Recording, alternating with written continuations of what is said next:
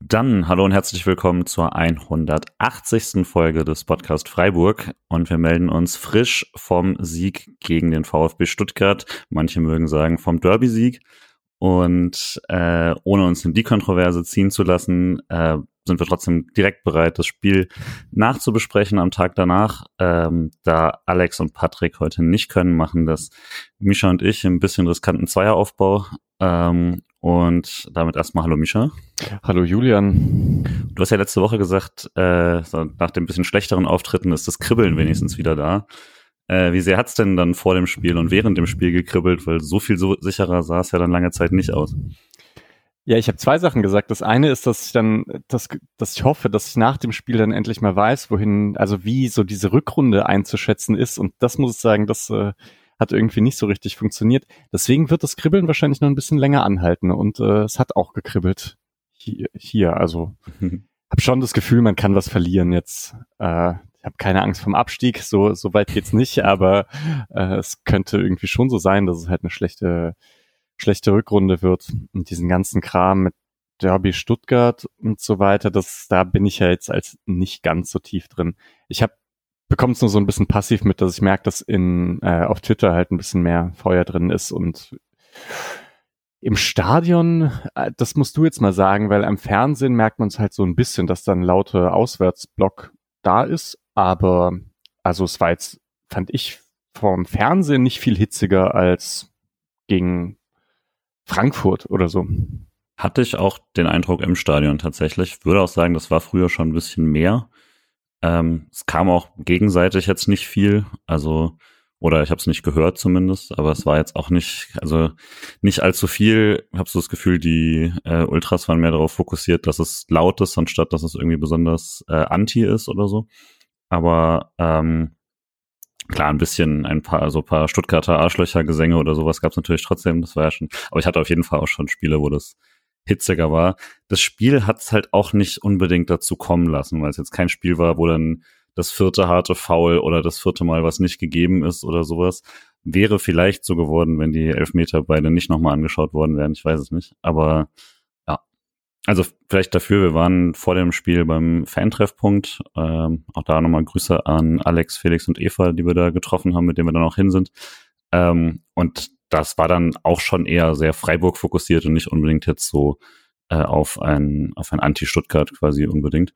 War auch ganz gut. War sehr schön, war, als wir äh, an der SC-Jugend vorbeigekommen sind. Gibt's auch ein paar schöne Bilder äh, schon im Netz und bei nur der SCF und so, weil die haben da ein Spiel gehabt ich, ähm, und so, ich würde sagen, weiß nicht, wären vielleicht zehn, elf oder so. Mhm. Und dann sind halt so paar tausend Freiburg-Fans dran vorbeigelaufen, haben natürlich gejubelt und die sind dann so zum Zaun gestürmt, wie die Großen, und haben dann so am Zaun mitgefeiert. Das war ziemlich cool.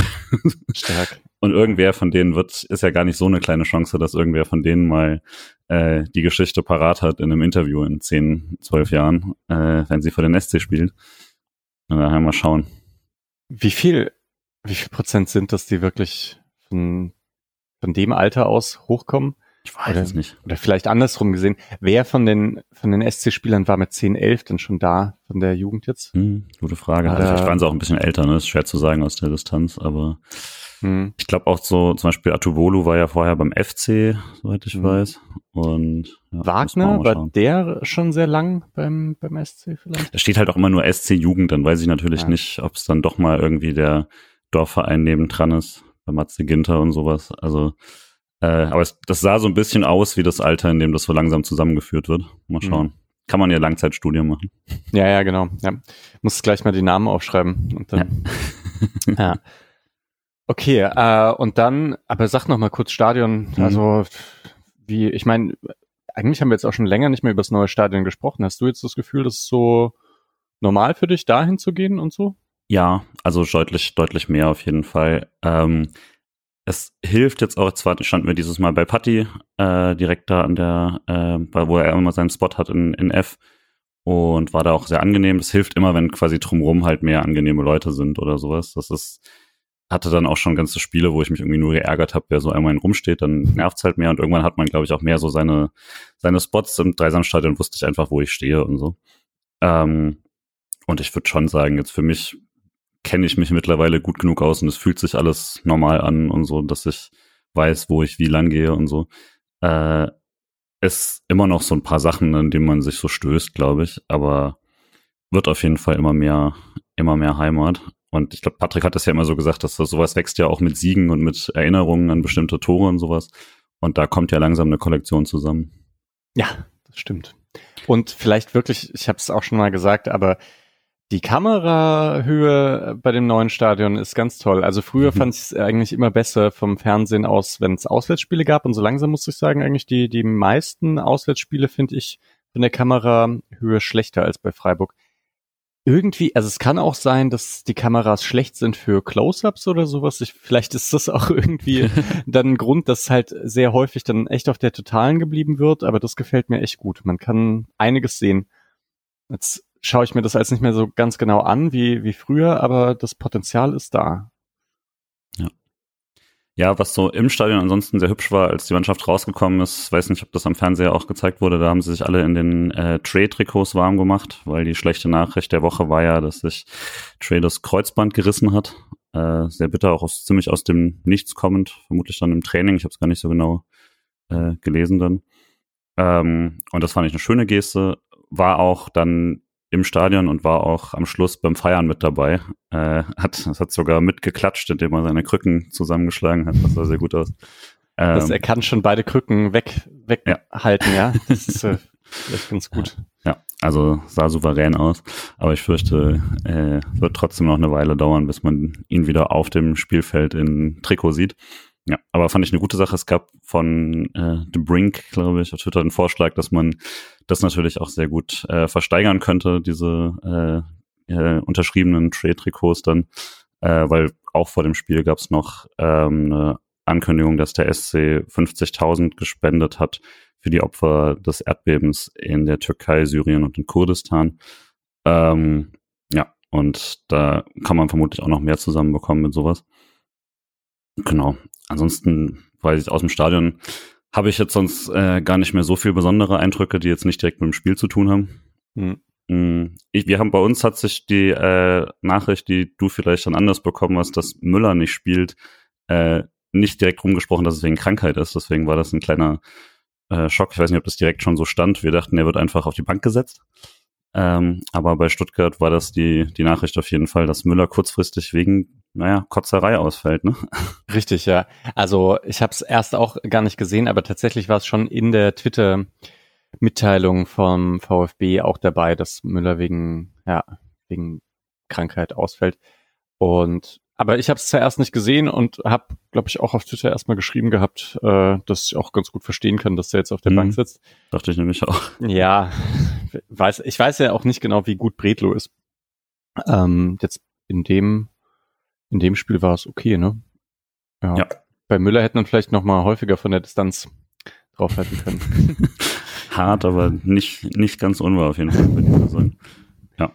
Ansonsten, ja, vielleicht ja. zu Müller noch mal ganz kurz, weil das ja, der hatte irgendwie eine ganz gute Saison bei Freiburg und so und ich glaube, das ist für junge Torhüter wahrscheinlich gar nicht so ungewöhnlich, dass man nicht ganz so konstant ist und es ist ja sehr, sehr selten, dass ein Torhüter Anfang 20 Stammtorhüter ist. Ich glaube, man Kobel ist auch so einer, aber sonst gibt es ja nicht und vielleicht ist es halt gar nicht so unnormal, dass die einfach häufiger, also nochmal nochmal daneben greifen. Also deswegen, ich will jetzt gar nicht sagen, dass Müller halt ein schlechter Torhüter ist oder sowas. Das ja. ist nicht einfach nur im Vergleich zur Bundesliga, wo es ja dann doch immer ein sehr hohes Niveau gibt, ähm, greift er halt dann doch häufiger mal daneben. Und das war in dieser Saison.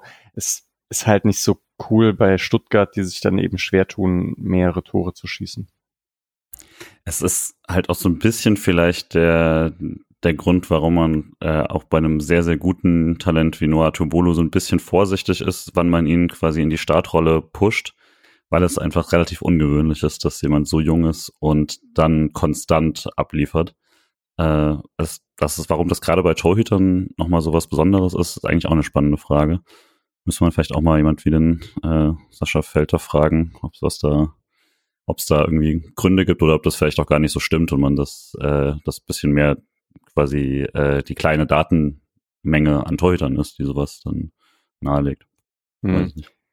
Ja, ich denke gerade bei Innenverteidigern ist es ja auch oft so, dass es eigentlich gar nicht so junge Spieler sind, die dann so richtig lange konstant irgendwie sind. Es gibt dann irgendwie mal so herausragende Saisons von Lacroix zum Beispiel. Das ist ja auch, auch so ein Beispiel, wo ich dachte, das ist halt ein super Innenverteidiger.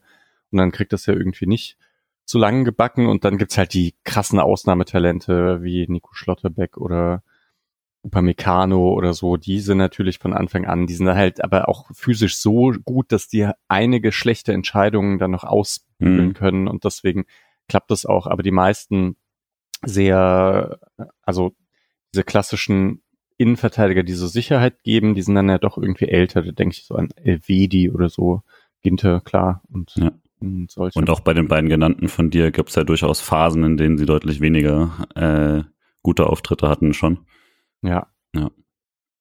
Und ja, junge Stutt Innenverteidiger, hast du noch so andere im Kopf? Boah.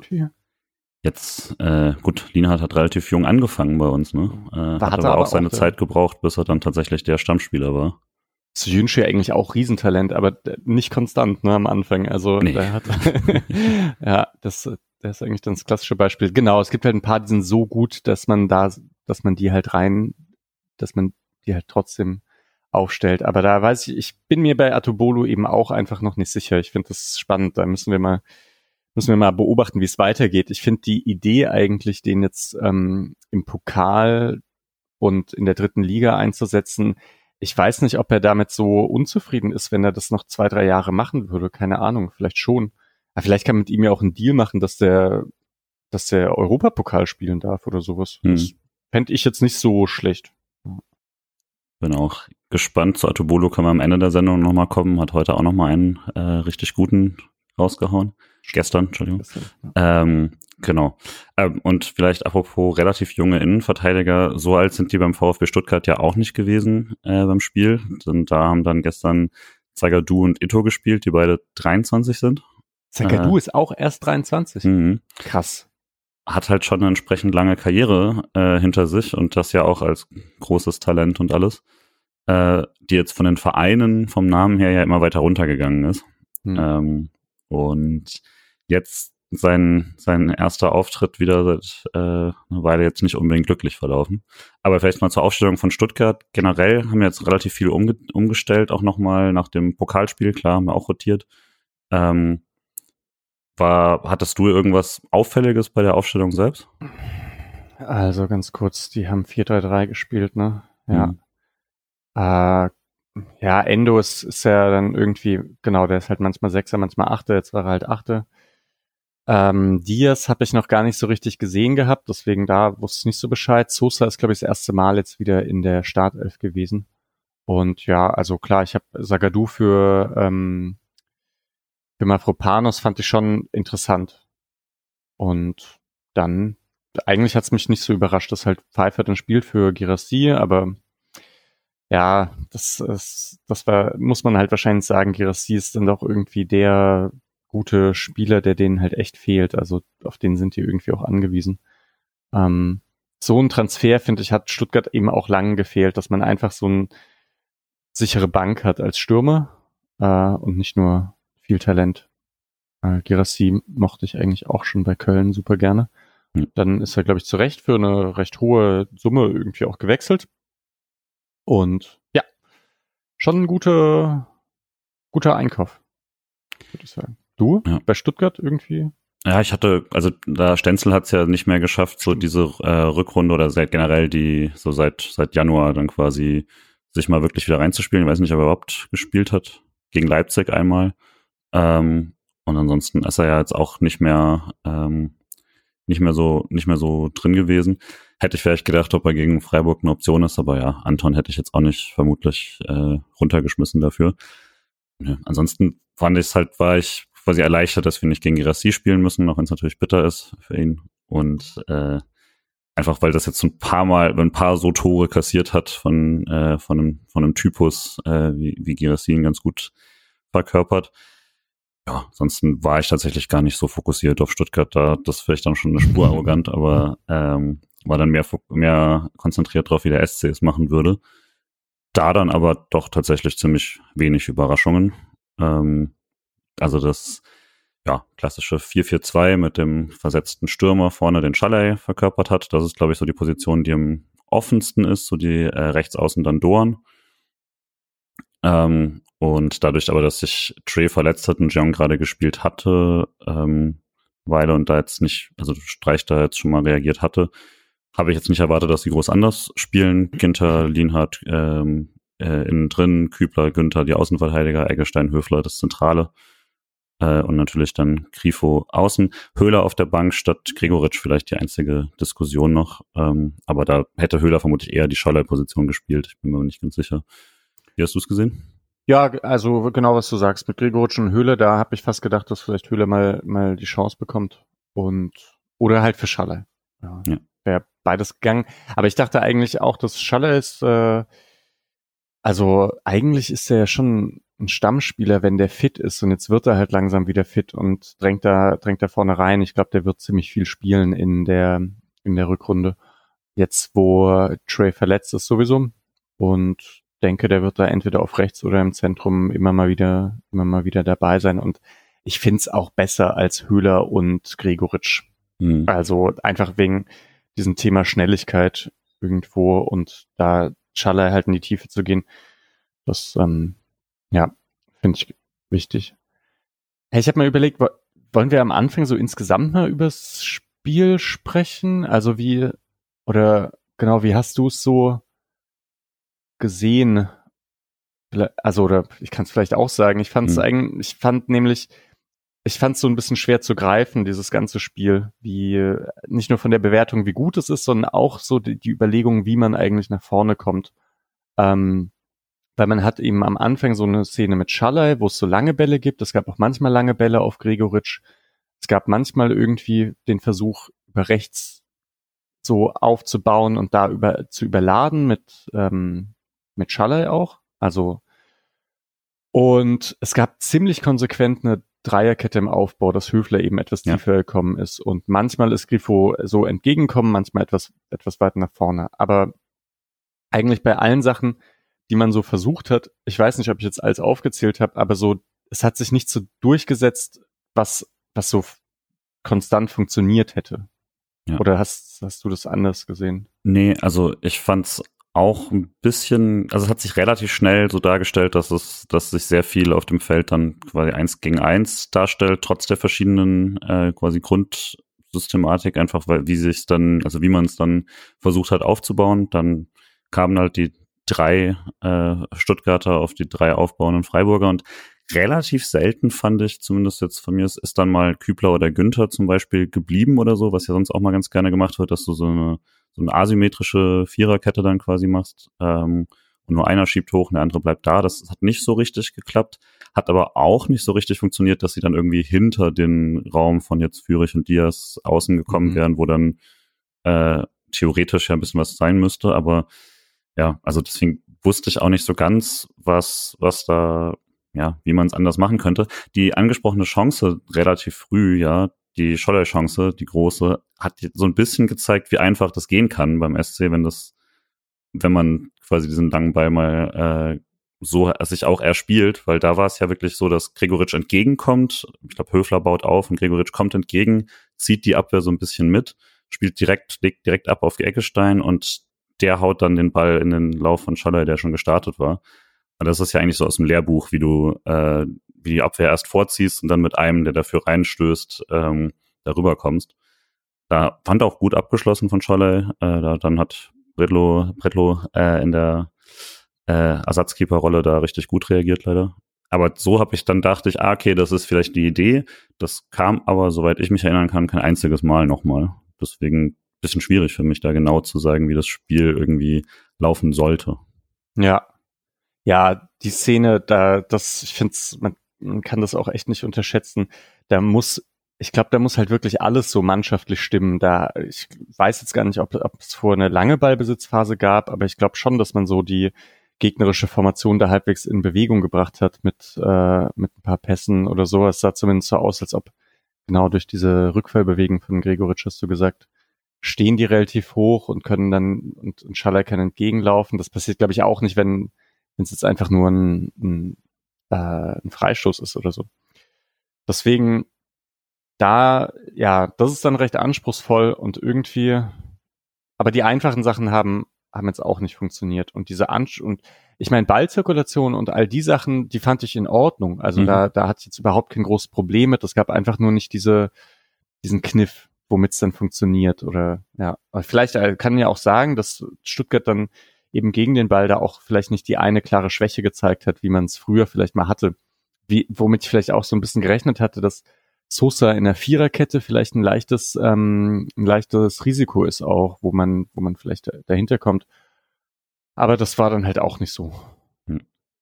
Ja, es war ja, was wir jetzt so ein bisschen geskippt haben, äh, Christian Streich durfte ja nicht an der Seitenlinie stehen, Stimmt. sondern Lars Vossler war äh, der Trainer für, für das Spiel. Ich glaube tatsächlich, das ist eigentlich zumindest so für die, für die Grundherangehensweise nicht groß relevant. Äh, das machen die ja eh zusammen und äh, werden sie auch da wieder so zusammen besprochen haben. Ähm, hat auch, würde ich sagen, sein, seine beste Streichimitation gemacht, weil für ihn er eher untypisch, er stand die ganze Zeit und hat die ganze Zeit auch mal was reingerufen und sowas. Äh, hat da versucht, glaube ich, auch so, hat er selber gesagt, so Energie mit reinzubringen, wie es sonst der Chris machen würde. Ähm, fand ich ganz süß. Aber äh, was ich, was mich so ein bisschen gefragt habe, ist, ob es vielleicht dann man dann vielleicht ein bisschen vorsichtiger ist, eine Anpassung selber schnell vorzunehmen oder einzeln zu coachen quasi. Also ähm, was ich gegen den Ball zum Beispiel sehr auffällig fand, andersrum war, dass äh, Stuttgart immer wieder in der Breite echt äh, Platz gefunden hat, weil zum Beispiel Doan sehr, sehr zentral stand immer wieder. Und mhm. was an sich nicht dumm ist, weil du natürlich, wenn du äh, drauf gehst auf der einen Seite, dann erwartest du nicht, dass sie es schaffen, den Ball komplett rüber zu spielen. Aber nachdem es dann so drei, vier Mal echt gut geklappt hat für Stuttgart, sich so zu befreien, hätte ich da mehr Anpassung erwartet.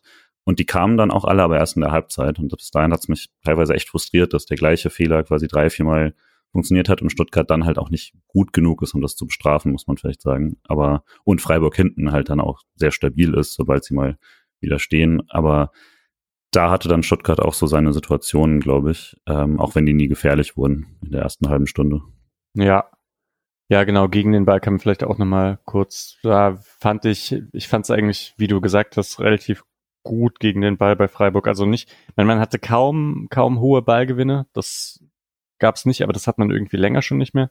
Hm. Und hinten, genau, gab es halt diese, diese Verlagerung und dann hat man, dann eben hat man es halt auch wieder zugestellt und hat da eigentlich kaum was zugelassen. Im Prinzip ist ja über diese ganze, über das ganze Spiel hat man, klar, ein Tor ist halt immer ein Tor, aber das war das war ein Distanzschuss und dann hatte man halt nochmal diese Führig-Situation. Dazu kommen wir vielleicht später nochmal. Mhm. Da, das, da muss irgendwas schiefgelaufen sein. Also das war, das war nicht so cool. Aber grundsätzlich war es halt auch wieder recht solide verteidigt. Gegen Stuttgart halt. Vielleicht darf man da jetzt nicht zu viel. Das, das ist dann halt doch nicht das allerhöchste Regal aktuell. Ja. Naja. Ja, das ja. war eigentlich meine, meine Sachen zu, zum Gesamtspiel irgendwie. Ja. Hm. Ja, und das macht es ein bisschen schwierig, weil sich eigentlich relativ wenig verändert über das Spiel, würde ich sagen. So die Spielsituation oder Dynamik ändert sich auch durch das äh, Stuttgart-Tor nicht dramatisch eigentlich. Und ähm, ja, vielleicht trotzdem so die erste halbe Stunde bis auf diese eine große Chance, ja, plätschert es vielleicht zu viel, weil es dafür dann zu viel im Mittelfeld passiert, aber es ist äh, eben ohne relevante große Chancen, weil beide Mannschaften da echt Schwierigkeiten mit haben. Ähm, Ginter, glaube ich, einen ganz guten Block mal zwischendurch, aber ansonsten war der jetzt auch nicht, nicht so viel. Aber du hast dieses, dieses äh, Führich-Tor schon angesprochen. Das war ja ein, natürlich einerseits ein absolutes Traumtor. Also ich weiß nicht, wie viel es jetzt am Schluss waren, aber 25 Meter werden es gewesen sein. Äh, und Flecken sogar noch dran, aber trotzdem oben im Winkel.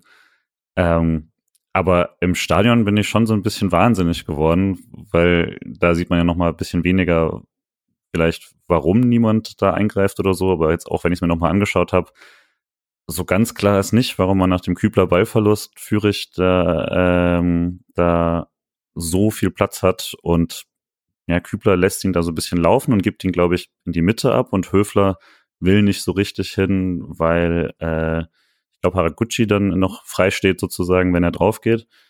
Und dann kann er halt einfach schießen. Fehler oder soll man so einen Fernschuss halt zulassen?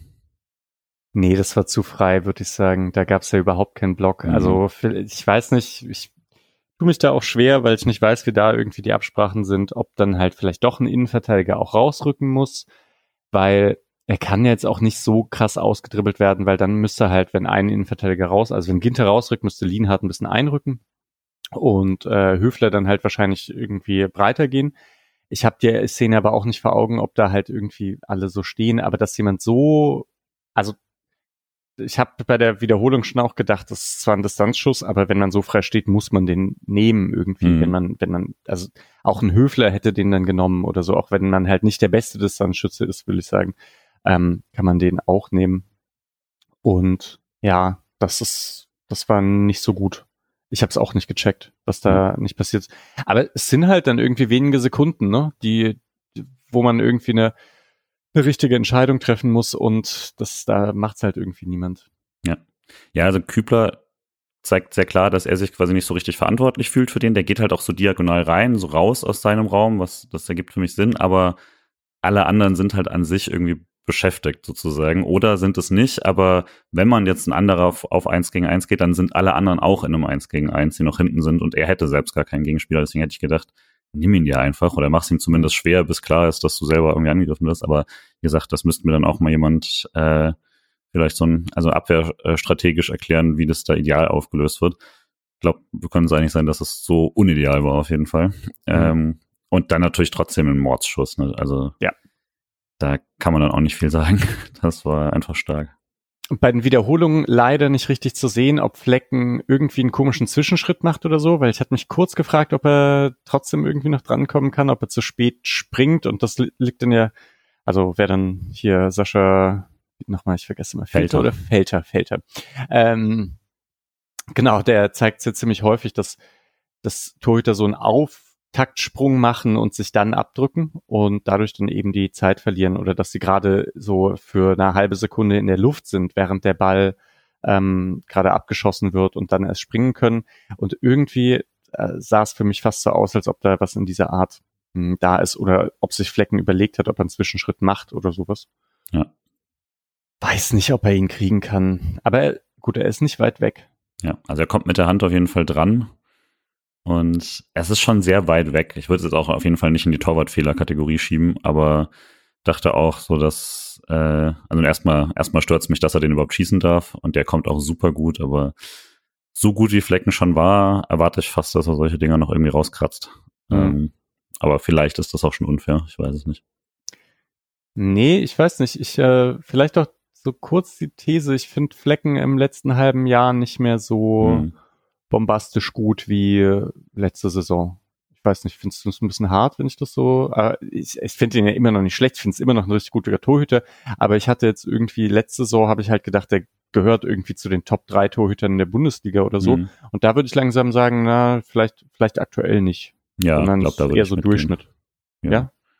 Glaub, also dafür waren es jetzt dann so ein paar Sachen zu viel und ein paar äh, rausreißender zu wenig. Ich würde sagen, für Freiburg immer noch eine, äh, also für den Kader auch immer noch eine sehr gute äh, Position da, die man sehr gut besetzt hat.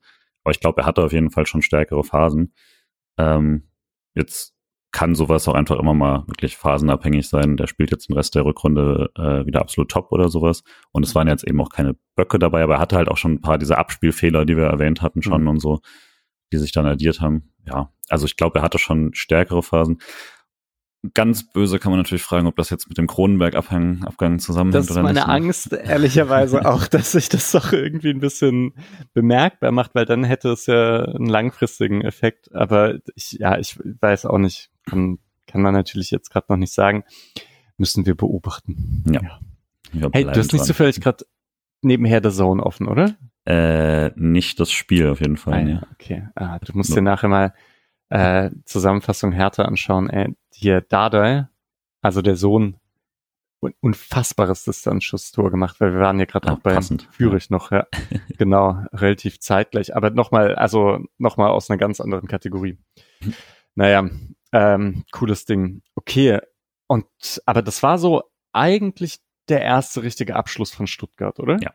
Und das und ist da immer das Nervigste. Gedacht, genau, das ist das Nervigste und das ist genau das, was Stuttgart in den letzten gefühlt äh, vier Spielen gegen Freiburg erleben musste. Dass so der erste Abschluss ist drin und dann liegt man hinten und ähm, es ist jetzt auch, ja, dann, dann halt irgendwie nervig und anstrengend.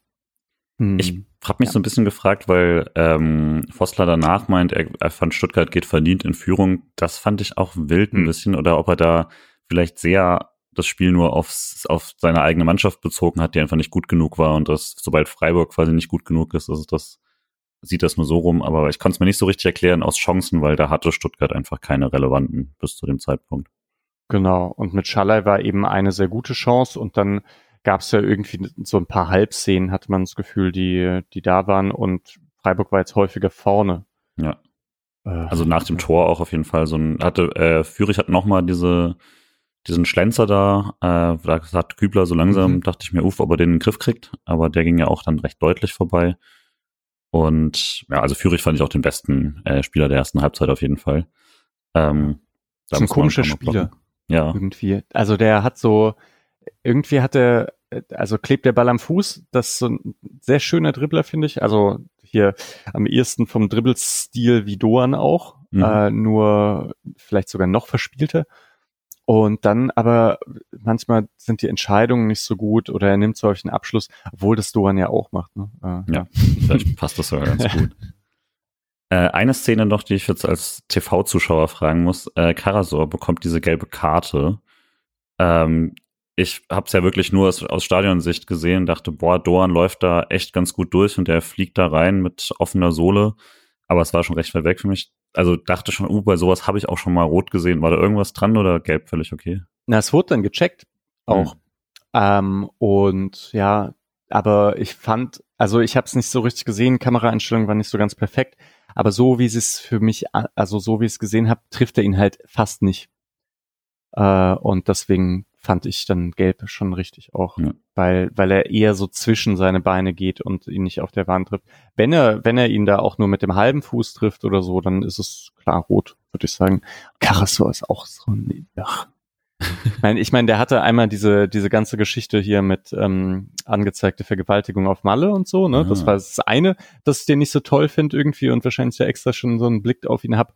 Aber ich finde den auch so einen ziemlich unangenehmen, dreckigen Spieler. Ja. Hm. Naja, zu schlecht gegrätscht für Rot quasi, wenn man. Ja, genau. ja.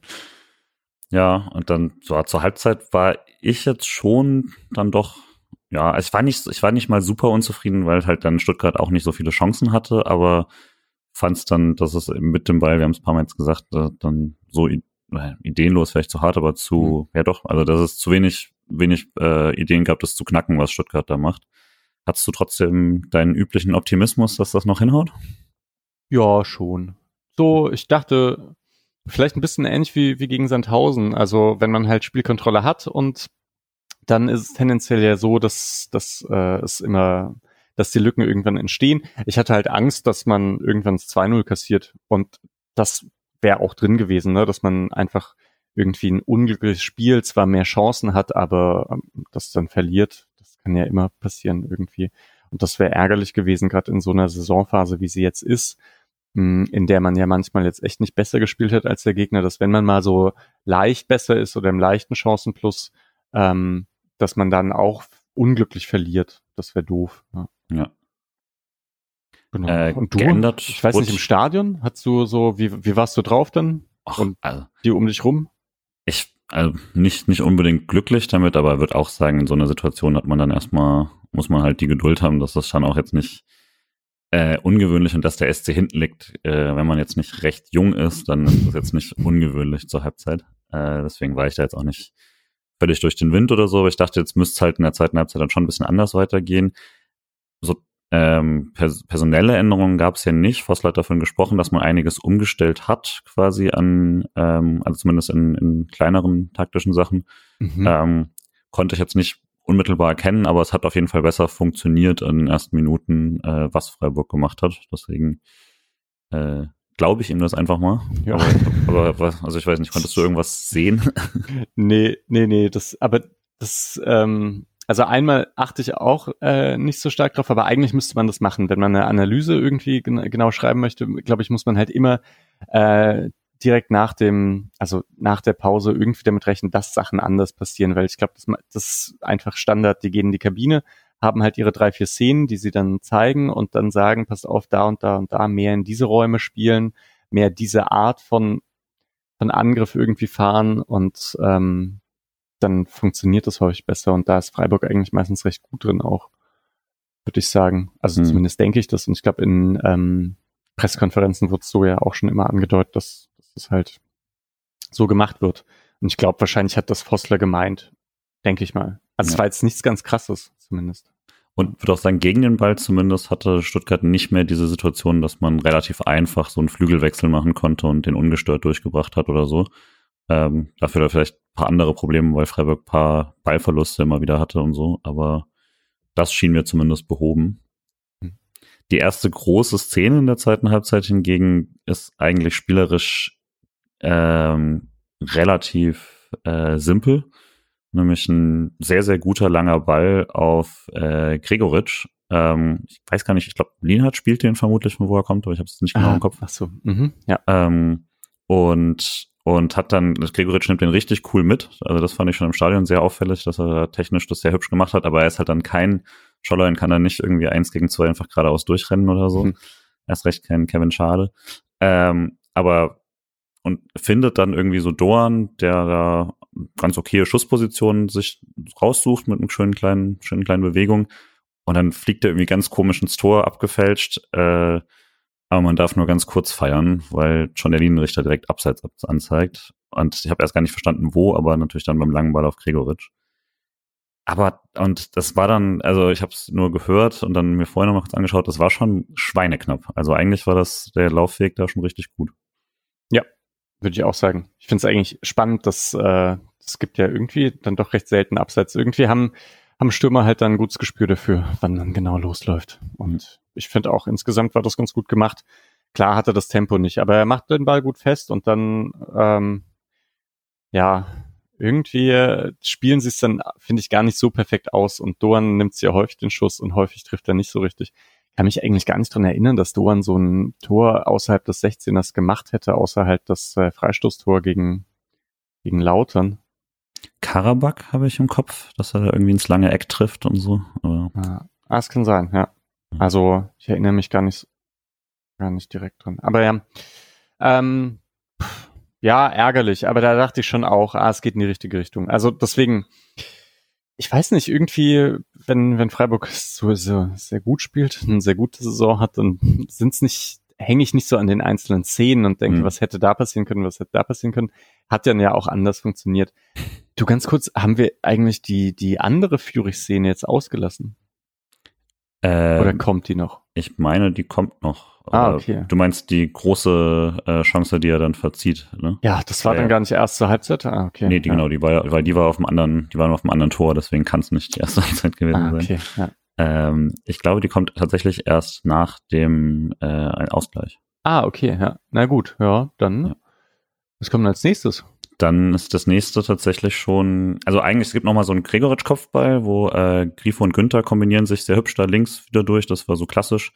Äh, und Günther bringt so eine Flanke rein und Gregoritsch hat eine ganz gute Situation, aber kriegt da nicht so richtig Druck auf den Kopfball. Ich glaube, der ist dann auch so leicht im Rücken. Das mhm. ist fast immer ein bisschen fies ja. bei ihm, weil ich dann manchmal ein bisschen hart klinge mit ihm, aber eigentlich ist das, ich würde behaupten, kein anderer Freiburger kommt da überhaupt annähernd so an diesen Ball. Äh, und dann kriegt er ihn halt nicht mehr gedrückt, aber das das war eigentlich überhaupt gut, dass man so einen Ball leichten Rücken überhaupt zum ordentlichen Kopfball verwerten kann. Ähm, auch so, auch so unsere Innenverteidiger, die ja sehr gute Kopfballstärke haben, hätten jetzt nicht dieses Rückwärtsspringen und dabei noch äh, irgendwie einen guten Kopfball rausmachen oder so. Das macht er schon ganz gut. Und das war schon eine ganz gute Phase, aber da hatte auch Stuttgart dann auch immer mal wieder so äh, Situationen, wo dann, glaube ich, ähm, geschossen und geblockt wird. Also ich hatte das Gefühl, es gab mhm. sehr viele Blocks von Freiburg in dem Ding. Stimmt. Und dann kommt äh, der Elfmeter. Ähm, im, war wieder so eine Grifo-Günther-Kombination und Grifo wirklich so ein schöner Flachpass in, in den Lauf von Günther im Strafraum und der diesmal mit einem direkt flachen Pass auf Gregoritsch. Und ich habe es dann gar nicht so richtig gesehen. Ich habe nur gesehen, dass sich die Spieler beschweren und dann dachte ich, ah ja, dann beschwere ich mich auch. Aber äh, so, ich habe, glaube ich, die gleiche Wahrnehmung wie der Schiedsrichter, nämlich dass Sagadu den Ball blockt und dabei dann Gregoritsch mhm. trifft, was genau das gleiche wäre wie die Höhler-Szene äh, gegen Sandhausen in der letzten Minute. Und dachte, ja gut, jetzt haben wir gerade gelernt, das ist kein Elfmeter, dann wird es hier auch kein sein, aber so war es ja gar nicht. Nee, also obwohl der, der Satz, Sagadu blockt den Ball und erwischt Gregoritsch stimmt schon, aber er blockt den Ball halt mit dem anderen, ja. mit dem anderen Bein, eben nicht mit dem ausgestreckten und der, das ausgestreckte Bein geht halt nur auf Gregoritsch und zwar auch recht offen, glaube ich sogar, ne? Mhm. Recht offen auf den Knöchel. Muss gelb geben, auf jeden Fall. Auch ähm, ziemlich hartes Einsteigen. Da gibt's überhaupt keine, überhaupt keine Frage, finde ich, ob das ein Elfmeter ist oder nicht. Ähm, ja, deswegen zu Recht rausgeschickt und dann ja, oder willst du dazu noch was sagen? Nö, ich fand's, Nö. also, wenn man, das habe ich, ich glaube, die komplette Diskussion ist der zweite Elfmeter und der Rest ist albern. Also, wer, den ersten kann man nicht diskutieren, glaube ich. Also, das, man kann fragen, warum Stegemann es nicht direkt sieht, aber ich glaube tatsächlich, das ist relativ schwierig, weil es komplett davon abhängt, wer zuerst den Ball spielt. Und das ist halt Gregoritsch, aber das ist von hinten vielleicht gar nicht so toll zu sehen. Denke ich auch, ja. Und das war jetzt auch wieder nicht, äh, doch, das war jetzt auf dein, auf deine Seite. Das war auf ja? unserer Seite, war, ja. Okay, weil hier, Kameraführung ist ja auch ähm, irgendwie beim Elfmeter immer so, dass dann Close-Up Grifos Gesicht gezeigt wird, der mhm. irgendwie super nervös immer zu sein scheint. Nimmt man das im Stadion auch wahr? Nee, ich der, äh, der tippelt auch vorher immer so. Also finde ich. Ich habe bei Grifo da echt mittlerweile Gottvertrauen. Das ist, ich auch. Äh, also der macht das schon. da achte ich gar nicht auf seine Nervosität. Er hat im Interview auf der SC-Seite hat er gesagt, dass ihm die Torhüter mittlerweile sagen, dass sie ihn sich immer schon ausschauen vorher, dass sie quasi Videoanalyse machen und so, wie er schießt. Er meinte, ja, aber ich schaue mir die ja auch an. und äh, das ist dann quasi da mehr um so, also weil Sky wollte dann auch von ihm wissen, ob das Eier braucht und so hinzuschießen, gerade der zweite, ne? Und dann meinte er, das ist ja hauptsächlich dann so, er hat dann von Momentum gesprochen, was jetzt vermutlich am Schluss nicht weniger nebulös ist, aber ähm, Haben äh, Sie wirklich nochmal nach Eiern gefragt? Ja, yes, ich glaube, witzigerweise mit dem, mit dem Endeiern von Lavadier und sowas. Aber ja, äh, dazu passt dann später, ne? Ja. Was ist denn das mit diesen, naja, egal. Ja, ja das ist, und also, Eier. hey, komm, ne, weil ich meine, Kahn, wann war das? Irgendwann Anfang der 2000er ja, ja. oder so. Also, das ist ja irgendwie noch ein bisschen witzig, aber ich dachte, die Zeit ist langsam mal ein bisschen vorbei. Naja. Fußball bewegt sich deutlich langsamer bei sowas. ja. äh, auch sprachlich. Aber ich fand, was ich äh, krass fand, weil er meinte, äh, dass er bewusst noch den Flachschuss, gewählt hat, weil der hohe Schuss quasi erwartet wird, dachte er sich. Und das natürlich bist du bei sowas dann irgendwann immer bei so Spieltheorie, wo du das in 20 Ecken treiben kannst. Aber ähm, habe ich auch, also hat, hat mir eingeleuchtet und äh, war auch klar, dass Bretlo den hohen Schuss offensichtlich erwartet hat, weil der war äh, in der oberen Ecke. Stimmt, ja. War auch ein harter Schuss, also deswegen mhm. wäre der Bretlo wahrscheinlich so oder so auch nicht dran gekommen wenn man den Elfmeter dann halt wirklich so schön ins Eck schießt, noch dazu, dass die Torhüter jetzt den ähm, die Linie nicht mehr so früh verlassen dürfen und so, glaube ich, ist es echt schwer zu parieren. Ja. ja. Ja. aber da war ich schon erleichtert. Und 1-1, in der wievielten Minute war das? Äh, 60. ungefähr, ja. 60. 60. Ach, das du, ist optimal, ne? Jetzt ist, äh, ist genau noch Zeit, dass man ganz in Ruhe das 2-1 schießen kann. Und fand auch danach, war ich eigentlich auch ganz zufrieden mit den nächsten Minuten erstmal so, äh, weil auch so Günther nochmal so ein Doppelpass mit Grifo links, das hat dann echt wieder gut funktioniert. Ähm, kam, also kam mir danach auch fast ein bisschen kurz, dass Grifo auch echt ganz gute Situationen außerhalb der Elfmeter hatte da in der zweiten Halbzeit. Ähm, und dann aber gleich kommt die äh, große, große Torchance für Stuttgart, die sie dann doch hätten nutzen müssen. Erstmal geht Höhler runter für Scholley. Ich denke, der Wechsel war äh, genau, Höhler kommt drauf für Scholler. So. Und äh, denke, das war soweit jetzt nicht so überraschend. Kraft auch, oder? Schaller ist halt immer noch, äh, wird rangeführt, ja. Und nach 70 Minuten, denke ich auch, macht es einfach Sinn, dann so einen, Höhler auf dem Platz zu haben, so einen mhm. Beißenden und so. Ja. Aber dann die beste Chance vermutlich im ganzen Spiel, wenn man, wenn man es so sich nochmal anschaut, äh, ist, ich weiß gar nicht wieso, aber nach einem langen Ball ist Führig irgendwie völlig frei, sogar am Freiburger Strafraum. Ginter hetzt da hinterher. Hab nie eine Totale gesehen, ob da, wer da irgendwie verantwortlich ist, ob da irgendwie genau zwischen Kübler und ihm war oder so, aber, ähm, aber da hat er eigentlich echt eine Top-Abschlusssituation und verzieht den halt völlig. Also nach der Situation schreien sich Kübler und Ginter an. Deswegen, hm. da wird es sicher irgendeine Abstimmungsproblematik gegeben haben. Vielleicht ähm, verfolgt Ginter Pfeife. Das könnte hm. vielleicht sein. Und dann müsste Kübler einrücken. Ähm, vielleicht hat er das aber nicht genau genug gesagt oder keine Ahnung was. Und ja, ich glaube, also auf jeden Fall von Freiburger Perspektive aus ist es schon eine Top-Abschlussposition für Fürich. Ich weiß gar nicht, ob die Stuttgarter das eigentlich auch so gesehen hätten, weil der ist ja dann doch nicht der Abschlussstärkste und es ist halt, der Ball liegt dann, ist zwar super mitgenommen, aber liegt ihm eben nicht gut auf den rechten Fuß. Also mhm.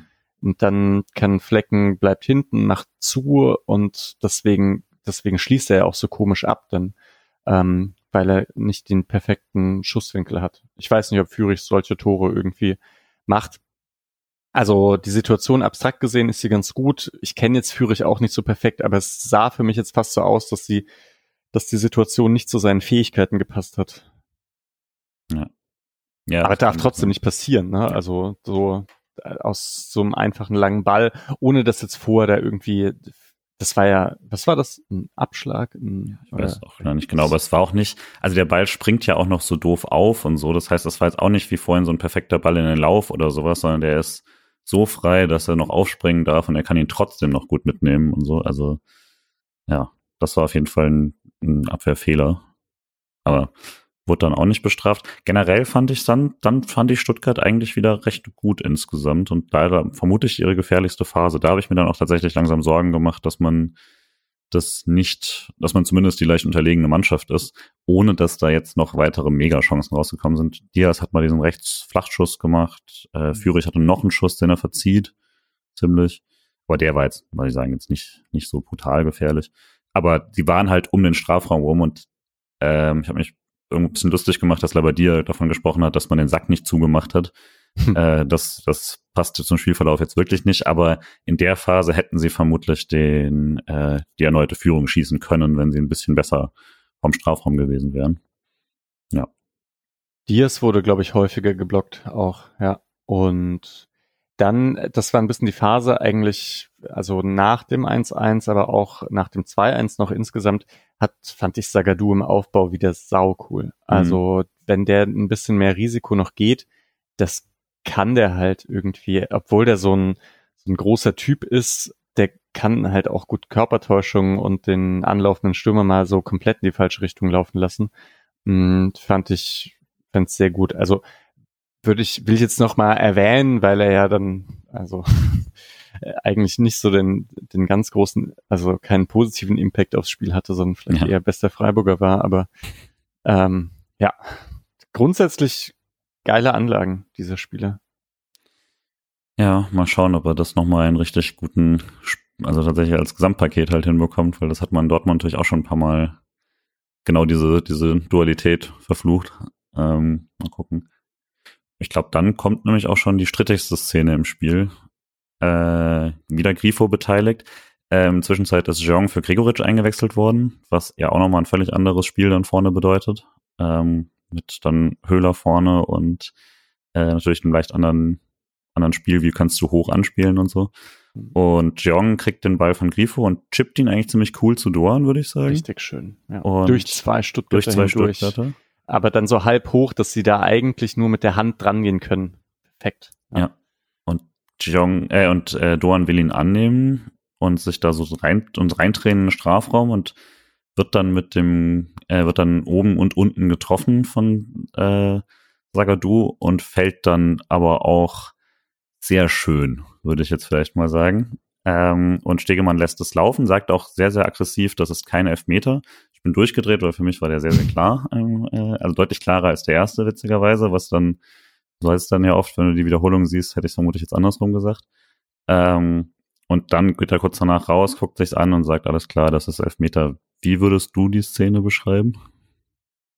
Als einen sehr klaren Elfmeter, tatsächlich. Also, ich finde, Sagadu geht halt voll in den Laufweg von Doan und dann ist es irgendwie auch ein bisschen egal, ob Doan da mh, hm, dann also er kann wahrscheinlich weiterlaufen, aber halt nicht in die Richtung, in die er laufen will. Und das Bein geht von Sagadu raus. Also das ist, ähm, und beim Beinstellen ist ja sogar der Versuch strafbar.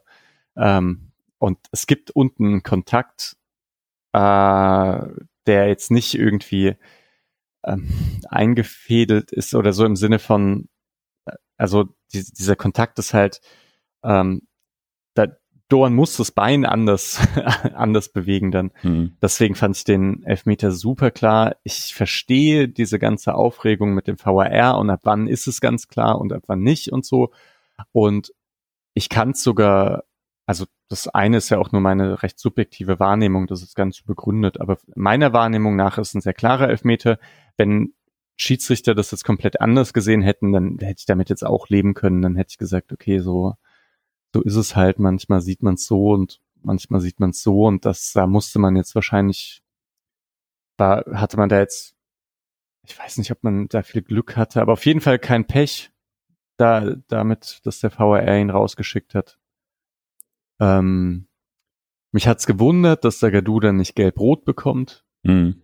Das hätte irgendwie, finde ich, schon auch zu dieser Entscheidung gepasst. Hm, ja, dann, ich weiß nicht.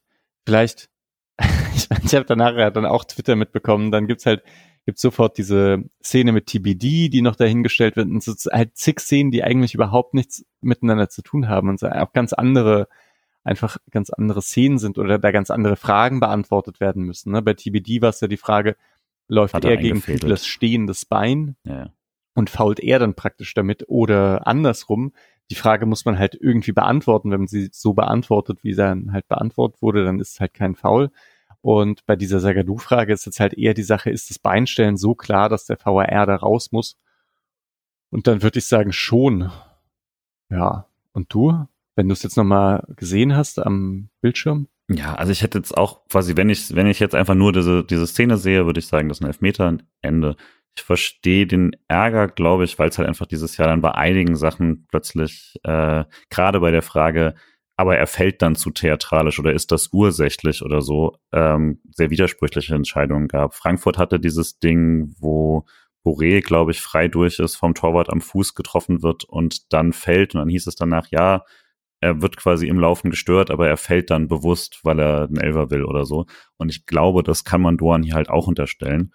Hm. Ähm, weil er halt, also der Sprung ist auf jeden Fall, würde ich sagen, klar, dass er da nicht, und dass er nicht genauso fällt, wie er eigentlich äh, authentisch fallen würde.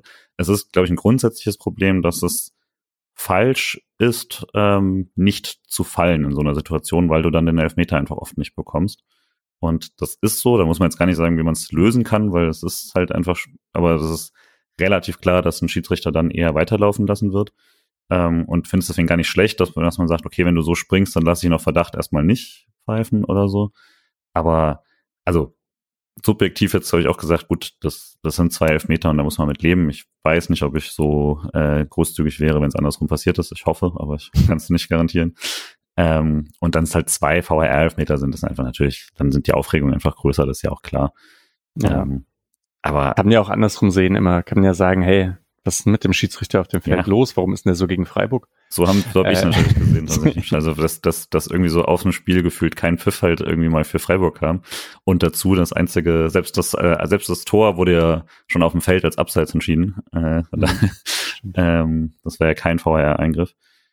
Da, ja, aber ich, also ich, ich bin okay natürlich auch so, jetzt, wenn ich, wenn ich versuche neutral zu sein, würde ich sagen, durch den Treffer unten auch noch macht es dann zum Elfmeter. Das Knie alleine hätte mir nicht gereicht, um es umzudrehen. Ähm, so würde ich sagen, kann man es machen auf jeden Fall. Aber ich sehe auch, dass er da, dass, dass der VR sich das anschaut und sagt, boah, also wenn du sagst, wenn du es genau gesehen hast und sagst, das ist kein Elber für dich, dann gehe ich da mit und so. Und das macht es, glaube ich, so ein bisschen schwierig, weil ich kein genaues Kriterium nennen kann, warum er jetzt hier rausgeht bei einem anderen nicht.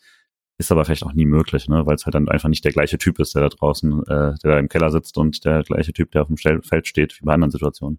Und weil es da halt Kommunikation gibt und wir halt wie immer nicht wissen, was da eigentlich gesagt wird. Und ich kann mir schon recht gut vorstellen, was da gesagt wurde, dass da halt äh, Schiedsrichter sagt, ich habe wahrgenommen, kein Kontakt. Der lässt sich fallen, kein Kontakt, lässt sich fallen. Power R sagt, gab einen Kontakt.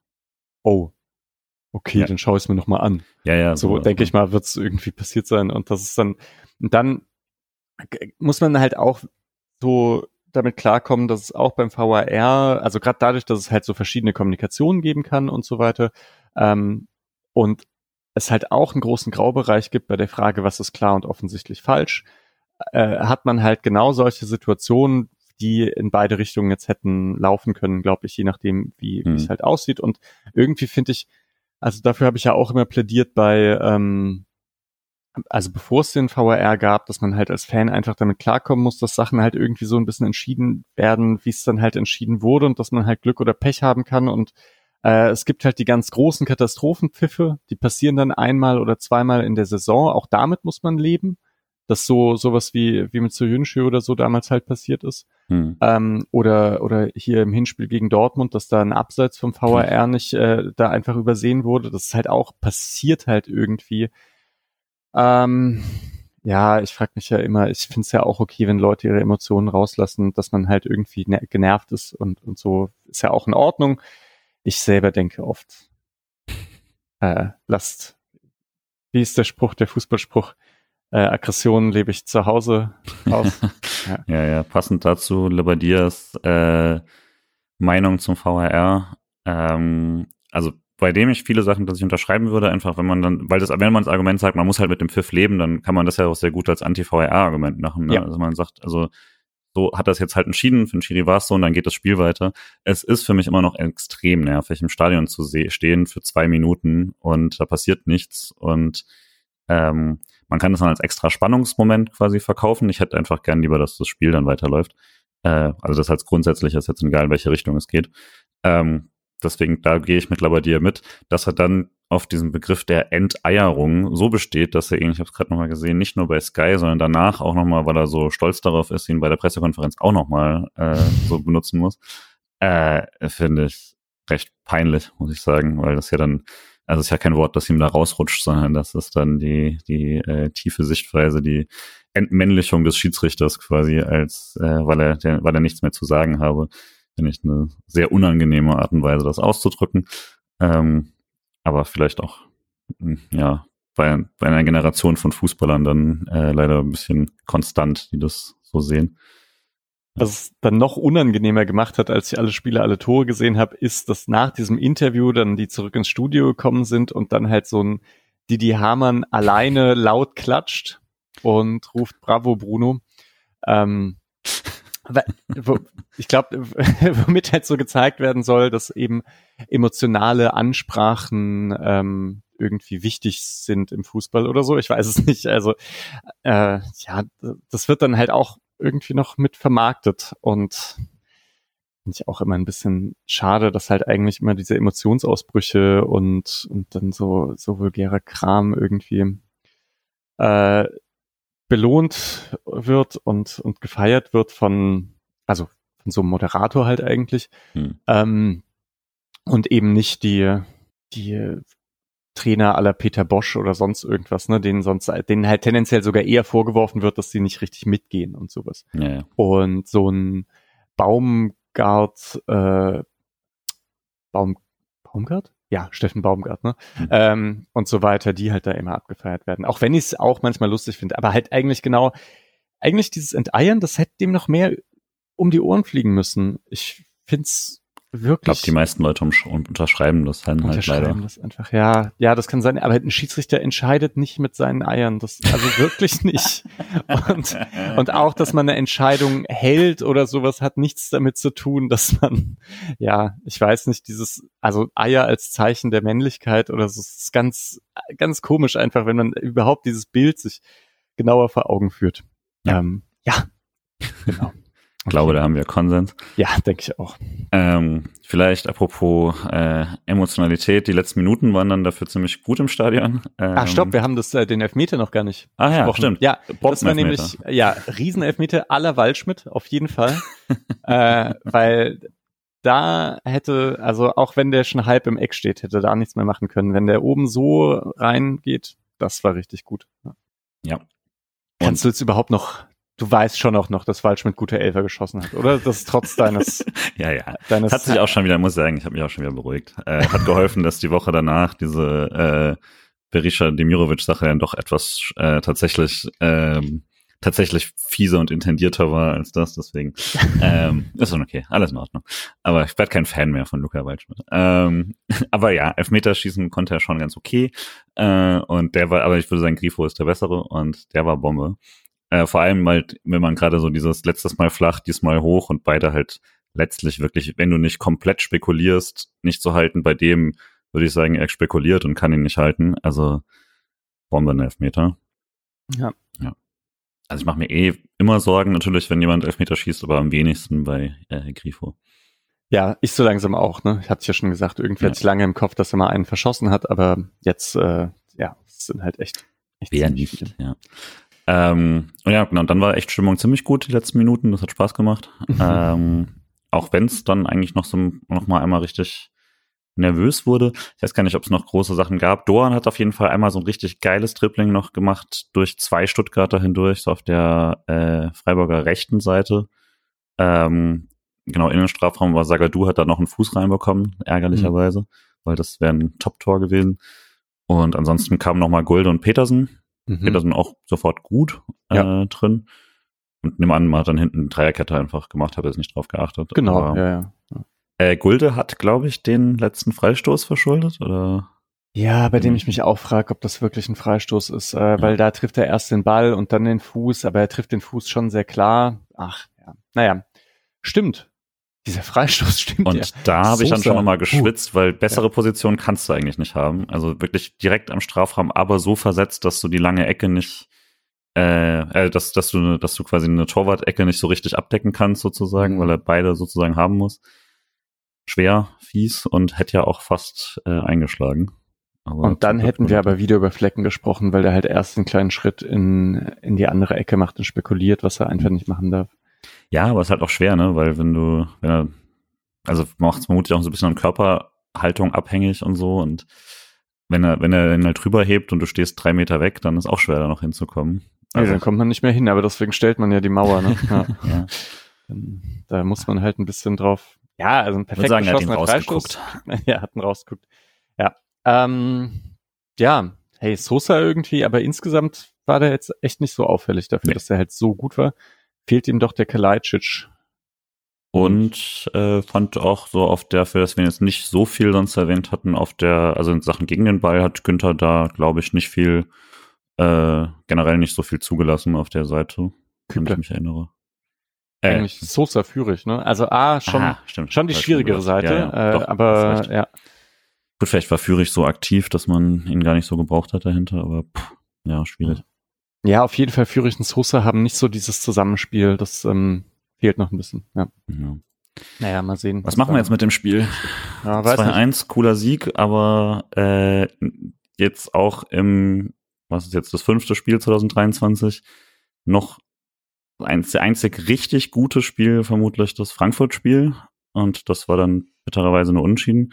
Hm. Ansonsten weiß ich gar nicht. Äh, Augsburg? War ganz gut, glaube ich, ja. Aber war jetzt zumindest so ein Spiel, wo ich gesagt hätte, ah ja, das ist, das ist auf jeden Fall eine dominante Mannschaft. Fehlt noch so ein bisschen. Vielleicht ist es aber auch eine Anspruchshaltung, die man gar nicht haben darf. Was machst du mhm. Ja, ich finde es auch ein bisschen schwierig. Also vielleicht, okay, was ist denn passiert nach der, nach der Winterpause? Sechs ähm, hat man, hat man zwei richtige Klatschen bekommen, die einem halt ein schlechtes Gefühl machen. Und dann hat man gegen Augsburg Frankfurt und Stuttgart drei Spiele gemacht, in denen man eigentlich in allen drei Spielen leicht besser als der Gegner war, würde ich sagen. Hm. Und daraus sieben Punkte. Das ist irgendwie alles in Ordnung, finde ich. Oder?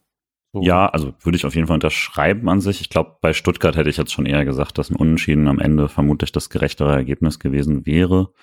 Hm. Ähm, einfach weil das sonst der SC einfach keine großen Chancen hatte. Und das ist ja dann schon was, wäre glaube, es sind dann deutlich über zwei Expected Goals, aber davon sind natürlich dann 1,5 automatisch die Elfmeter, ähm, die ohne das Foul vermut, also ohne das Foul in der Situation tatsächlich gar nicht so gefährlich gewesen wären, weil der Gregoritsch-Schuss wird ja trotzdem geblockt sozusagen. Mhm. Aber ja, schwer zu sagen natürlich. Und das ist jetzt nicht, zumindest nicht so viel für eine Mannschaft, die schon echt, echt guten Fußball gespielt hat in der Hinrunde. Aber gegen Stuttgart halt auch nicht. Gegen Stuttgart hat man das erste Tor irgendwie gemacht, diese, diese verlängerte Sildilia-Flanke, die dann Grifo mhm. mit links gemacht hat, da hat Stuttgart einfach einmal gepennt. Und dann hat man es eben geschafft, dass Stuttgart praktisch keinen Torschancen hatte. Also da ist so, der Vergleich ist eigentlich gar nicht so schlecht zu diesem Spiel, so, äh, außer dass man eben sogar in dieser schlechteren Ausgangsposition ist mit mhm. einer, mit so einer ähm, Stuttgarter Führung, der dann hinterherlaufen zu müssen. Und es stimmt schon, dass man die jetzt nicht so krass perfekt ausgespielt hat, aber ich finde, man hat ja nach dem 2-1 auch gemerkt, was passiert, wenn Freiburg mal ein bisschen mehr Platz hat. Und plötzlich, genau, hat dann Doan so eine coole Aktion und wenn da ein paar andere noch fitter gewesen wären, hätte also ich glaube, es fehlt Freiburg jetzt auch mal wieder so ein Spiel, in der man dann einfach in Führung geht und dann noch dann einfach die drei, vier coolen Aktionen irgendwie noch hat. Weil, ja, also das ist zumindest das, was, was ich denke, ich würde, ich habe irgendwie nicht so viele coole Szenen der, in der Rückrunde im Kopf, die Doan hat oder so. Ja, ja da, da hätte ich auch gerne ein bisschen mehr und gerne mal ein souveränes Spiel. Ähm, ja, ich habe jetzt ein bisschen Angst, dass das nächste Spiel auch noch nicht kommt, äh, auch wenn es gegen Bochum ist. Ja. Ja, also grundsätzlich hast war du recht, in der Hinrunde auch noch nicht ganz so gut. Ja, in der Hinrunde war das ja dann so das beste Spiel gegen Bochum, deswegen mal gucken. Also mit, mhm. mit das Beste, nur dass man da die Tore nicht gemacht hat, aber das war höchst überzeugend. Deswegen kommt das ja dann vielleicht auch. Äh, was man vielleicht auch noch sagen kann jetzt zu dem Spiel, äh, Freiburger Heimbilanz weiterhin unglaublich gut. Ähm, eine einzige Niederlage, das war das ah. Dortmund-Spiel und das war unverdient, wenn man mhm. äh, zurückdenkt. Ähm, also nicht, der, nicht, die, nicht das Auswärtsdebakel, sondern eben zu Hause, wo dann Flecken daneben greift und das Abseitstor gegeben wird. Ähm, ansonsten hat man, ist man Dritter in der Heimtabelle ähm, und Dortmund kann da einem noch auch auf Platz 4 schieben quasi, aber man hat aus zehn Spielen 23 Punkte geholt. Sieben Siege, zwei Unentschieden, eine Niederlage. Äh, 2,3 Punkte Schnitt. Verrückt. Und genau, man ist damit punktgleich mit den besten Heimmannschaften äh, Leipzig und Union, die nur eine bessere Tordifferenz da zu Hause haben. Ja, selbst die Bayern haben einen Punkt weniger zu Hause geholt. Also das ist schon sehr, sehr gut. Und macht natürlich auch Spaß, wenn man dann da steht. Äh, darf jetzt auswärts wieder nochmal nachziehen in Bochum. Aber ansonsten kann man da auf jeden Fall nicht meckern. Ja, ja. Aber Spieler, die besonders äh, ah. hervorzuheben ah. sind. Naja, gut, Spieler des Spiels ist relativ klar Grifo, ne? Ah, hast recht, wir haben gar nicht so über einzelne Spieler gesprochen. Es ähm, hat sich auch nicht so angeboten, weil man nicht so viele Szenen hatte, wo sich jemand krass äh, rausgezogen hatte. So, ich glaube, bei den großen Sachen Günter Grifo ein paar Mal erwähnt, Scholler mal, Doan. Gregoritsch hatte eigentlich ein paar coole Sachen, die zurückgenommen wurden. Das ist ein bisschen fies. Also hatte sowohl das äh, das, also das, oder der, der, das, der Schaller-Chance, die nicht rein ist, war, hat er gut vorbereitet vorher und das Tor äh, hat er quasi durch die Ballannahme mit eingeleitet, was zurückgenommen wurde und so. Aber ja. Grifo ist auch mein Spieler des Spiels. Mhm. Wenn man hier jetzt, wenn du Sofa-Score aufmacht, äh, hat Matthias Ginter unglaubliche 7,8 mhm. äh, im Gegensatz zu Lienhardt, der irgendwie da nur 6,6 hatte, obwohl ich irgendwie äh, Lienhardt eigentlich auch ganz gut gesehen habe. Ah, liegt auch dran, ähm, Ginter hat drei geblockte Schüsse. Das ja. ist eben sehr, das ist schon sehr viel. Und auch so erklärende äh, Aktionen und so, ne? Also ja, und neun von elf lange Bälle. Ach krass. Also siehst du, das habe ich gar nicht so, so auf dem Schirm gehabt. Hat der rüber zu Günther gespielt oder nee? Nee, nee, das war doch immer eher andersrum, dass Lienhardt äh, nach rechts verlagert hat und nicht und nicht Ginte nach links. Hat ja quasi oft dann, also wirklich sehr weit rechts auch gespielt, weil Höfler sich, wenn er sich zurück hat fallen lassen, dann teilweise trotzdem noch, noch diagonal mit raus ist und so, dass dann noch weiter rausgedrückt wurde und dann kann man vielleicht ganz gut verlagern, auch so Richtung Grifo oder so. Aber ja. hab's jetzt auch nicht mehr in der Szene im Kopf jeweils. Ja. Äh, das ist auch der Spieler des Spiels von Patrick. Ginte? Ah, krass. Hat das ja. also offensichtlich ähnlich gut gesehen. Ähm, und für Alex ist das auch Grifo. Haben wir einen drei Ich würde auch eben nochmal sagen, Grifo hat auch außerhalb der Elfmeter gute Aktionen gehabt in einem Spiel, in dem es nicht so viele gab und dann halt die Elfmeter sind ja auch ein absoluter Skill, den man, äh, der sehr nützlich war in dem Spiel. Ja, auf jeden Fall. Jeong ganz gut. Also so, so viel hat er nicht, aber dieser, vielleicht muss man echt nochmal diesen Pass auf Doan echt äh, herausheben. Das ja. ist das ist so Kreativität eines Zehners. ja, ich wusste, der freute. ja, weil auch, also ich glaube, das ist schon auch ganz wichtig. Ähm, ah, vielleicht äh, zu Schaller noch ganz kurz, hm. weil ich finde das eben mit dem zweiten Stürmer schon auch, das ist halt eine schwierige Aufgabe oder eine sehr vielseitige Aufgabe, die man dort zu erledigen hat. Weil einmal, ich glaube, was halt für Schaller wirklich sehr, sehr was er sehr, sehr gut kann, ist, wenn Gregoritsch einen Ball verlängert, dann hinter die Kette zu starten und sowas. Das ähm, ist auf jeden Fall absolut sein Skillset. Abschluss auch sein Skillset, ist halt richtig gut.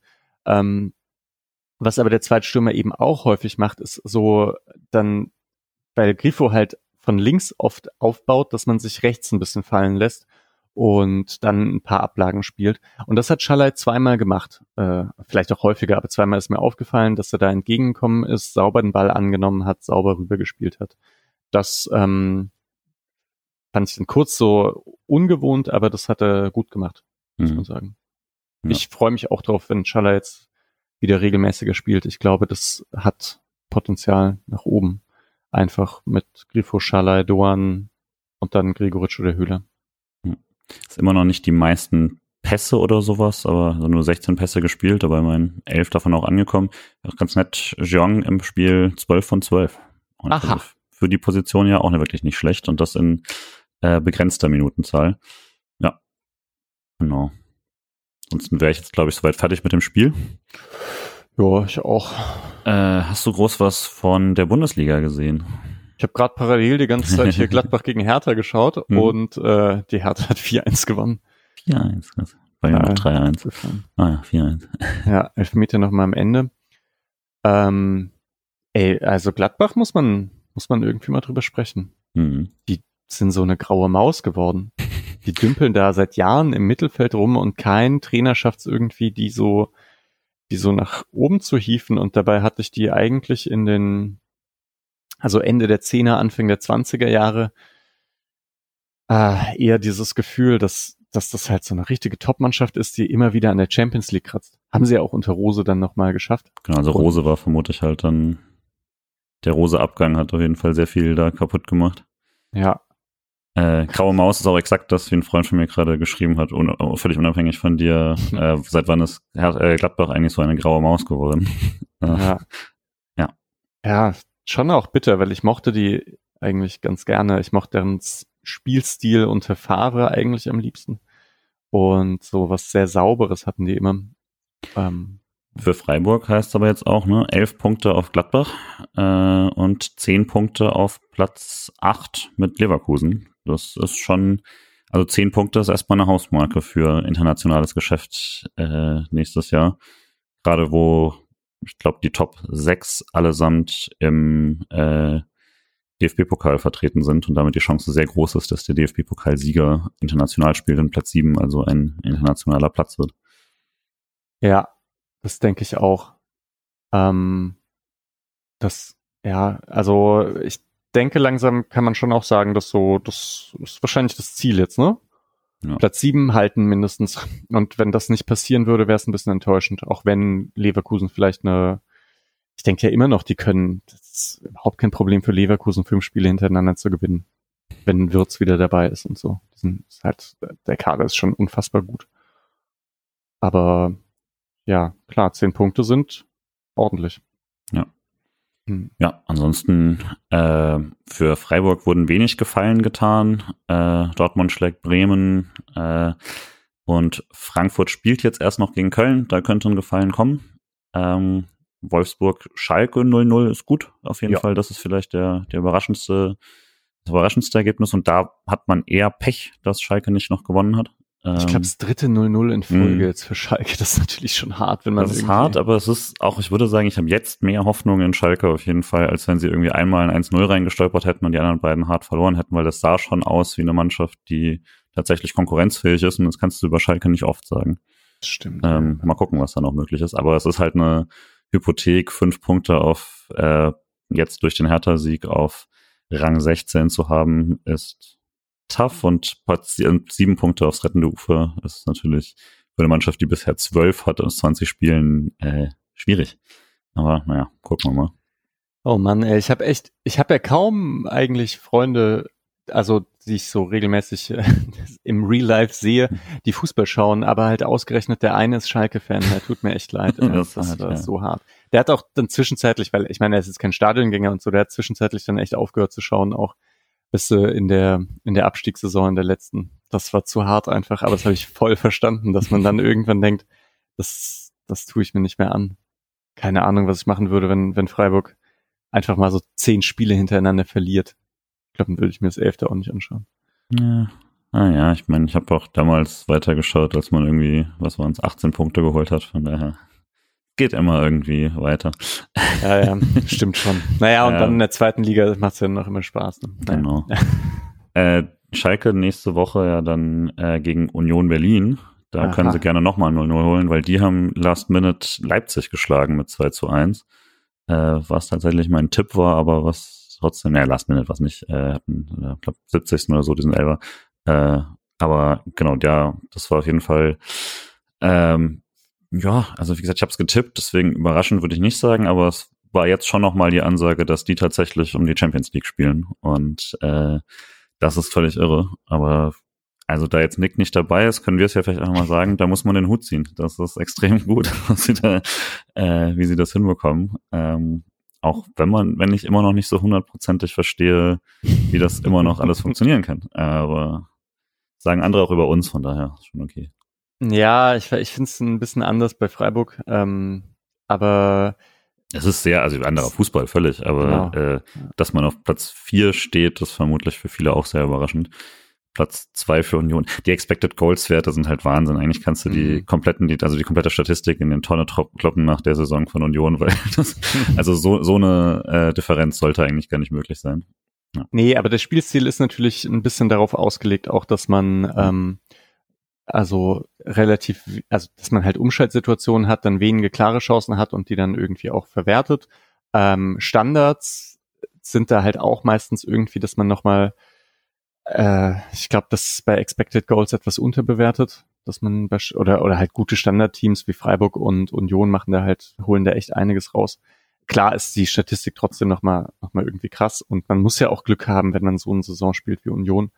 Aber ich finde es halt super beeindruckend, ähm, weil ich kenne halt kaum ein Team, das sich vor allem auf Defensive und Umschaltspiel so sehr fokussiert und das dann so stabil durchhält, weil man muss ja dieses dieses Laufen-Ding und so weiter halt durchziehen. Ja. Und ich meine, man hatte das mit Mainz unter Bo Svensson, als sie dann äh, diese, diese Rückrunde gespielt haben, in der sie auch eigentlich Champions League gespielt hätten, ne? als sie diese äh, super schlechte Hinrunde hatten und es sich dann halt noch ins Mittelfeld hochgespielt haben.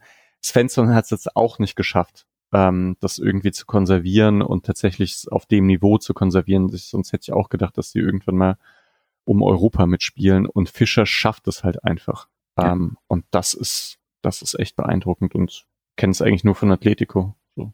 Ja, ja, ja, tatsächlich. Und dafür ist dann doch halt eine andere Mannschaft, ne? Ja. Auf dem Papier. Auf jeden Ja, ja. Und ich meine auch Haberer, ich meine, wir wissen jetzt schon, dass er ein, ein guter Kicker ist und so, mhm. aber dann, und er passt halt auch echt Gut, das haben wir wirklich leider alle kommen sehen schon. Ja, genau, das stimmt. Das sind die anderen sind halt überrascht, ne? aber wir eigentlich nicht. Ja. Ja. Naja, und dann, aber wer spielt denn da noch? Sechser oder so? Rani Kedira.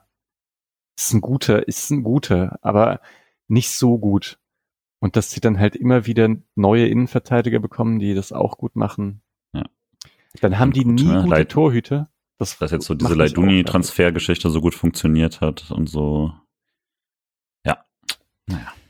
Stark. Hey, und ich finde es ja eigentlich auch gut, dass das Union ist. Also, die gehen mir auch langsam, die gehen mir auch häufig auf den Keks. Frankfurt geht mir auch auf den Keks, aber eigentlich finde ich es ja schon besser, wenn das erfolgreiche Teams sind, als ähm, wenn es jetzt halt Hoffenheim und und weiß nicht, wer noch ist. Ja, sehe ich auch so.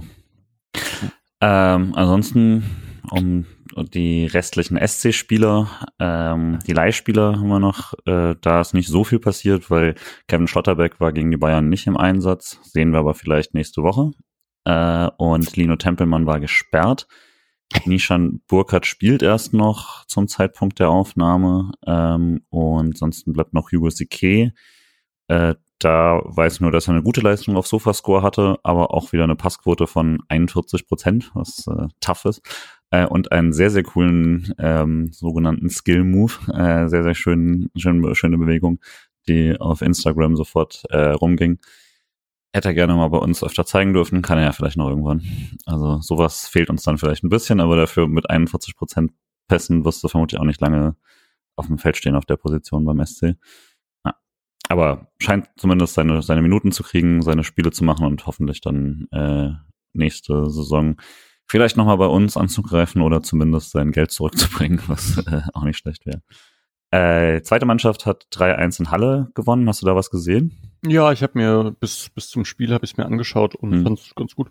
Ja. Ähm, also Halle hat dann irgendwann in der ersten Halbzeit doch so ein bisschen Übergewicht bekommen und ein paar ganz gute Angriffe gestartet und aber ich hatte das Gefühl, dass vorher, also in der Anfangsphase war Freiburg ziemlich überlegen und hat dann irgendwie auch fünf, sechs Ecken rausgeholt und die waren einige echt gefährlich.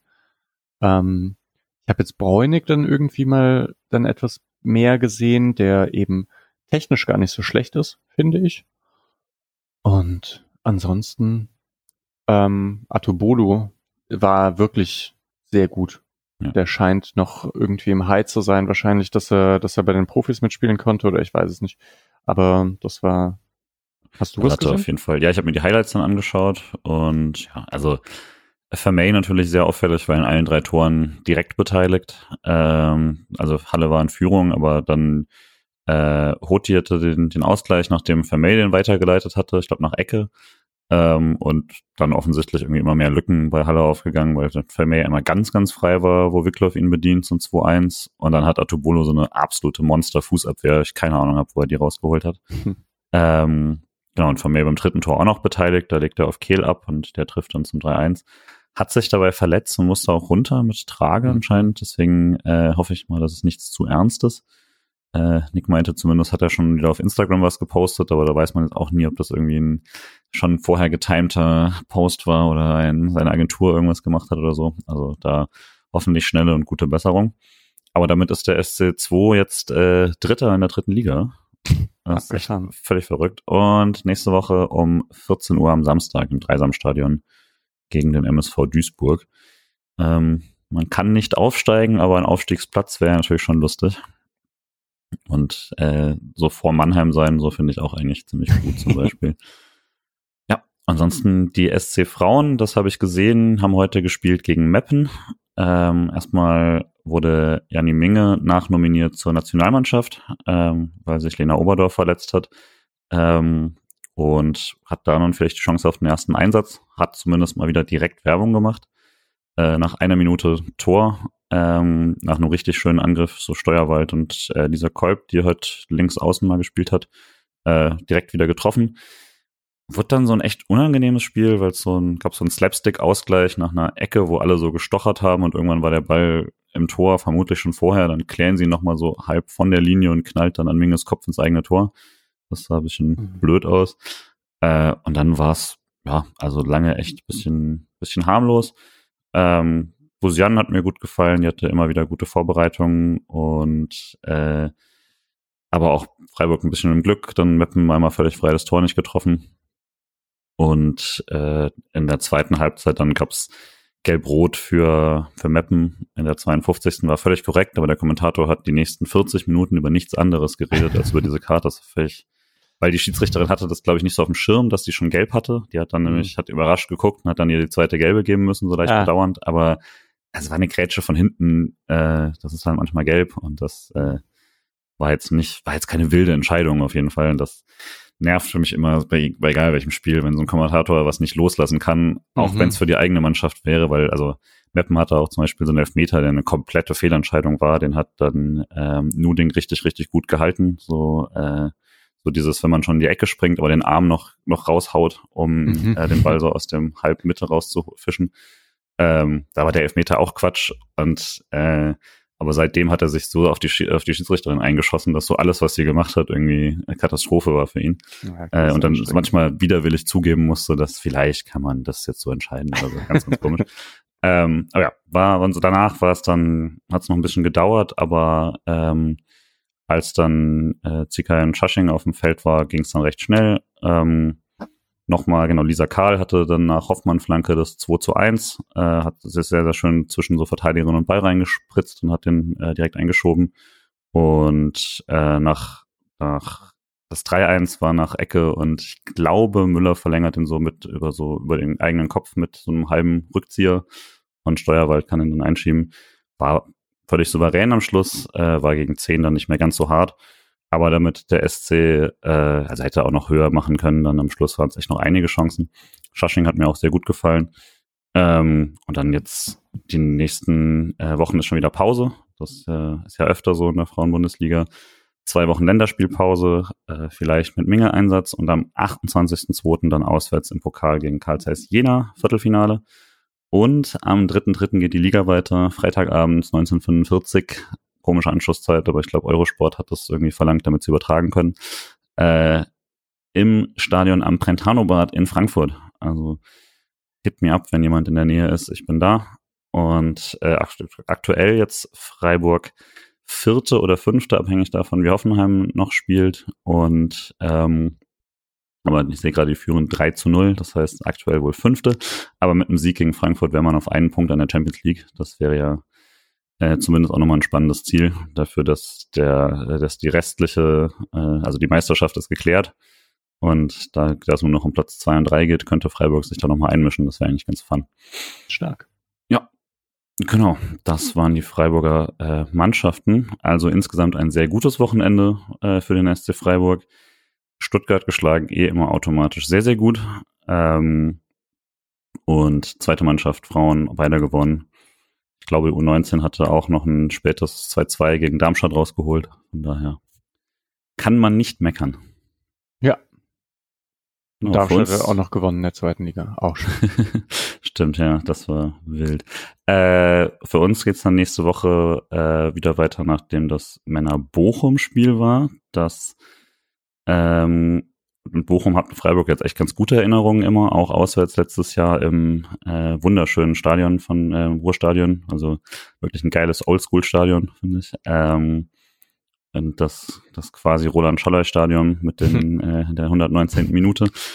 Sollen Mal Sie gucken. benennen? Ja, wie die, die, die Harman Bridge in, in England.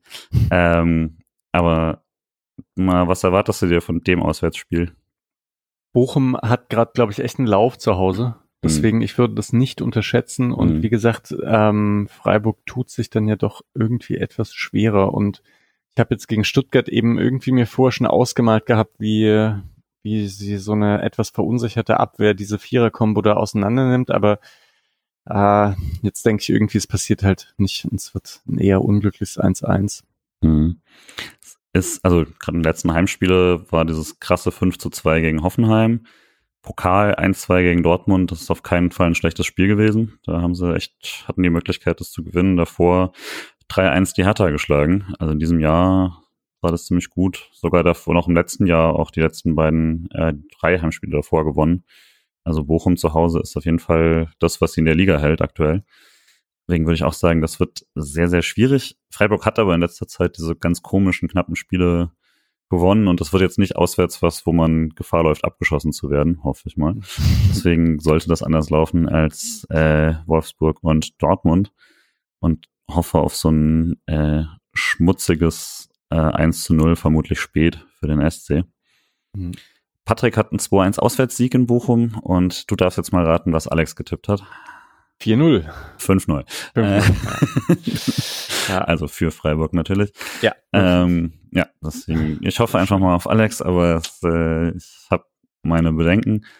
Kann natürlich sein, dass es so ein Wall ist, der, wenn der einmal angestochen ist, dass es dann ganz gut läuft, aber ja. Klar. Ich, ja, ja. Also drei Punkte wären natürlich sehr, sehr cool. Ähm, nach den letzten zwei Auswärtsdebakeln. Ja, Gott, wenn es verliert, wäre schon auch nervig. Aber kann echt passieren. Ja, ich habe also ich habe jetzt wieder ein bisschen mehr Rasenfunk gehört und auch mit Martin Rafel zusammen. Ich meine, mhm. gut, deswegen kann man, glaube ich, diese Hoffenheim-Sieg kann man echt nicht überbewerten. Also ich glaube, so wie es angehört hat, ist Hoffenheim echte, echt mies. Aber ja, und gegen Hertha gewinnen ist natürlich auch, auch immer so, je nach Tagesform von der Hertha mhm. kann man das vielleicht auch nicht genau, also ganz so gut sagen. Also vielleicht ist Bochum ja doch nicht ganz so stark. Ja, und wenn Dortmund die schlägt, dann sind wir ja nicht viel schlechter. Ja. naja. Ja. naja. Aber jetzt, genau, dann Bochum, nächster Samstag 15.30 Uhr und wir hören uns irgendwann danach. Dann erstmal nochmal vielen Dank äh, an dich, dass wir es jetzt noch so schnell aufnehmen konnten. Ja, danke, dass du äh, das alles noch moderierst und so weiter. Ja, ja. Trotz Stadionkram und so. Ja, ich meine Stimme ist ja schon wieder da. Gestern Abend wäre schwer geworden tatsächlich. da habe ich ich ein bisschen übertrieben. Der nette Mann, der sich irgendwann zu mir umgedreht hat und meinte, Vorsicht, dass du nicht heiser wirst, hatte natürlich, hatte natürlich recht. Aber äh, genau, dann hören wir uns nächste Woche und danke fürs Zuhören und noch einen schönen Abend. Ciao. Dir auch. Ciao, ciao.